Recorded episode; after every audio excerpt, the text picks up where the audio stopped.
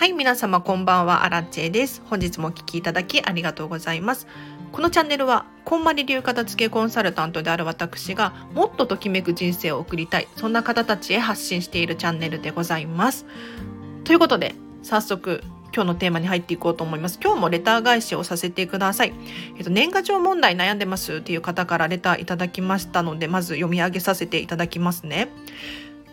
年賀状問題に悩んでいます。収納方法もそうなんですが、年賀状そのものについて必要かどうか迷い始めています。アラチェさんは年賀状のやり取りはしていますか？という質問をいただきました。ありがとうございます。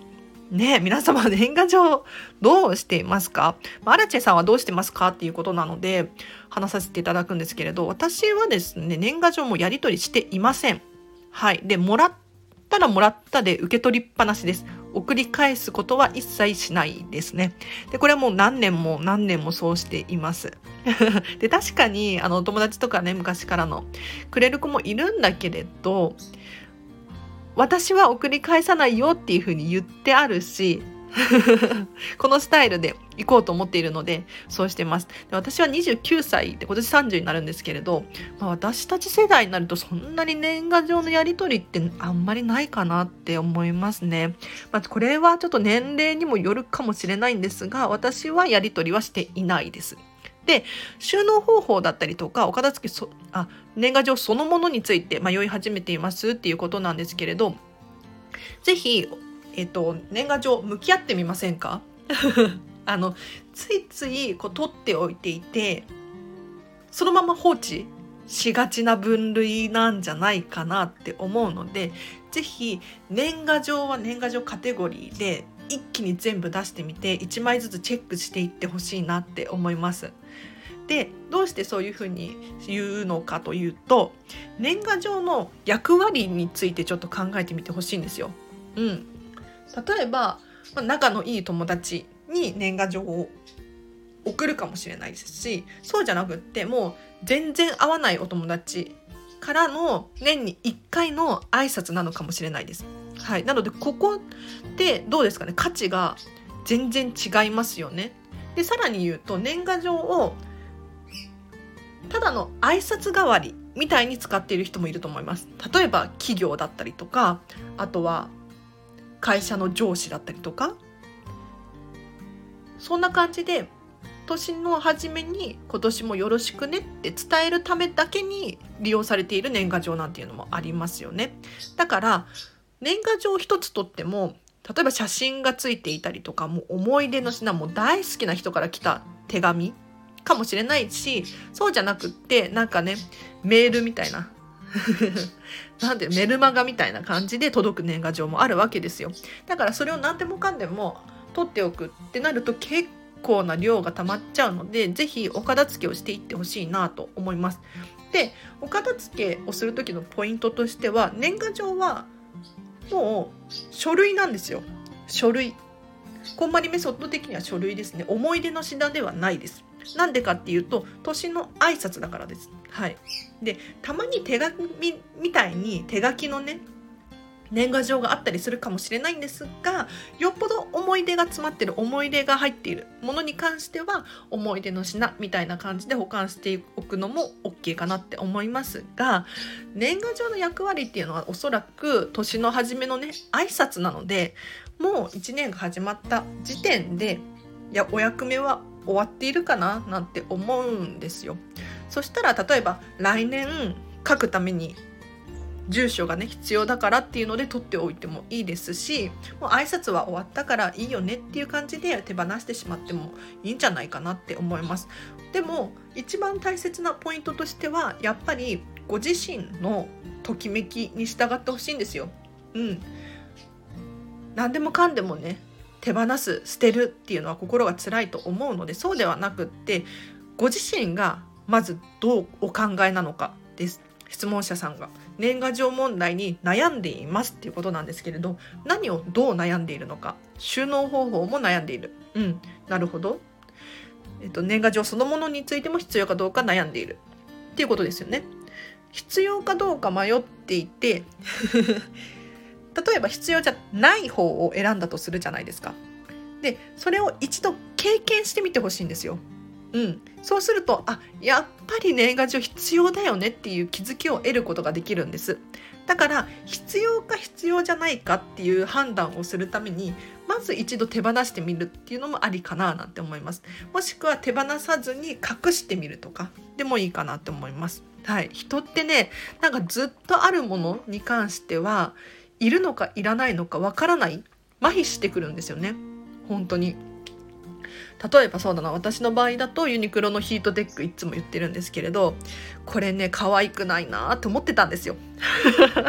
いやもうユニクロのヒートテックがね可愛くてしょうがないって思ってらっしゃる方にはもう本当に申し訳ないんですけれど私アラチェはですねユニクロのヒートテックが好きじゃなくってでも暖かいじゃないですか。ね。要するに冬にね着ると生活を優しくしてくれるっていうのかな。快適にしてくれるものですよね。だからなかなか手放せずにいたんですが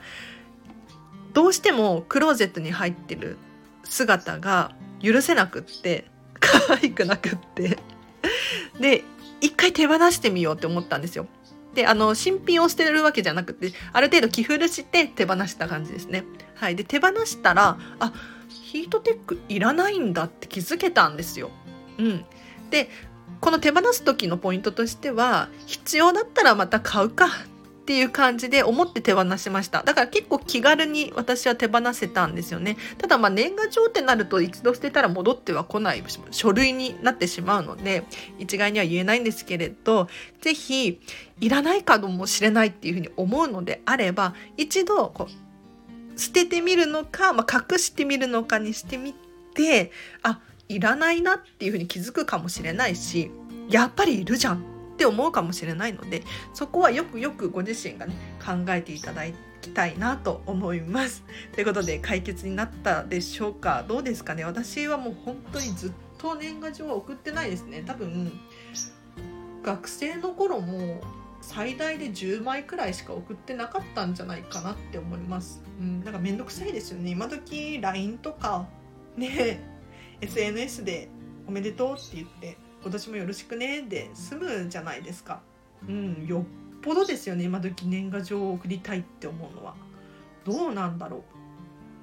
まあ年齢にもよるかな。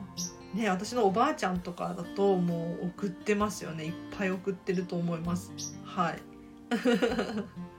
でもやっぱり年賀状の一番の役割って挨拶だと思うんですよね年のであそうこんな話あってちょっとシェアしたいなって思うんですが久しぶりに会ったお友達との会話って忘れちゃうよねっていう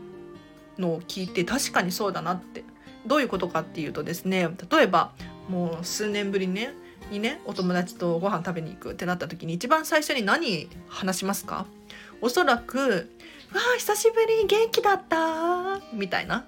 元気だよ。何してるの？最近仕事がねこうでこうでねって仕事の愚痴を言い始めたりとか、まあ、彼氏がねなんとかでねって話を始めたりとかすると思うんですが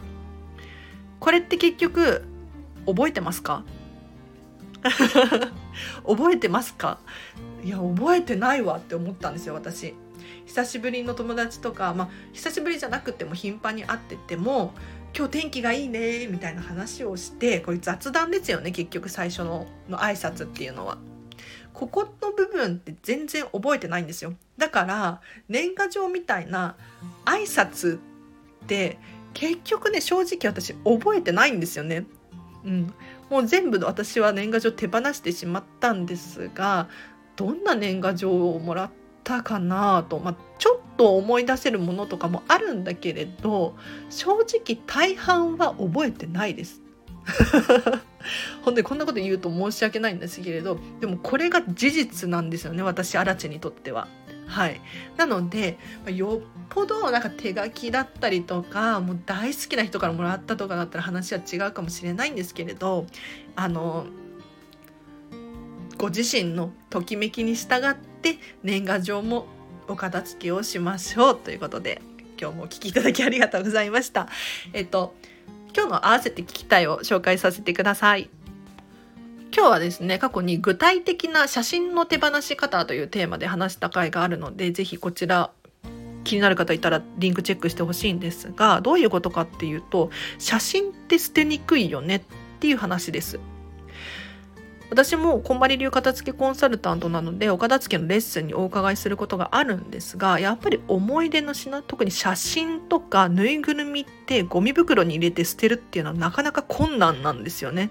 なんか罪悪感を感じるんですよ。じゃあ具体的にどういうふうに捨てたらいいのかっていうことを話した回になるんですが、まあ、ちょっと軽くネタバレをすると見えないようにして捨てましょうと。うん、やっぱりゴミ袋からね透けて見えたりだたりしたら、まあ、プライバシーもありますし、なんか罪悪感ありますし、で、さらに破いて捨てるっていうこともなかなかできないと思うんですよ。なので、もうそのままの状態でね、封筒に入れたりとか、紙袋に包んだりとかして手放すといいよっていうことをもっともっと詳しく話してますので、気になる方チェックしてみてください。で、最後にお知らせがいくつかあります。LINE で公式アカウントやっております。こちらはですね、アラチェのメルマガです。えっと、300から500文字程度、だいたい1分くらいで読める内容のお片付けのヒントだったり、生活に役立つことを送らさせていただいております。で、特典として私、アラチェに直接メッセージが送れる設定にしててありますので直接ねこのチャンネルのご意見ご感想を送りたいだったりとかリクエストスタンド FM で喋ってほしいことなどなど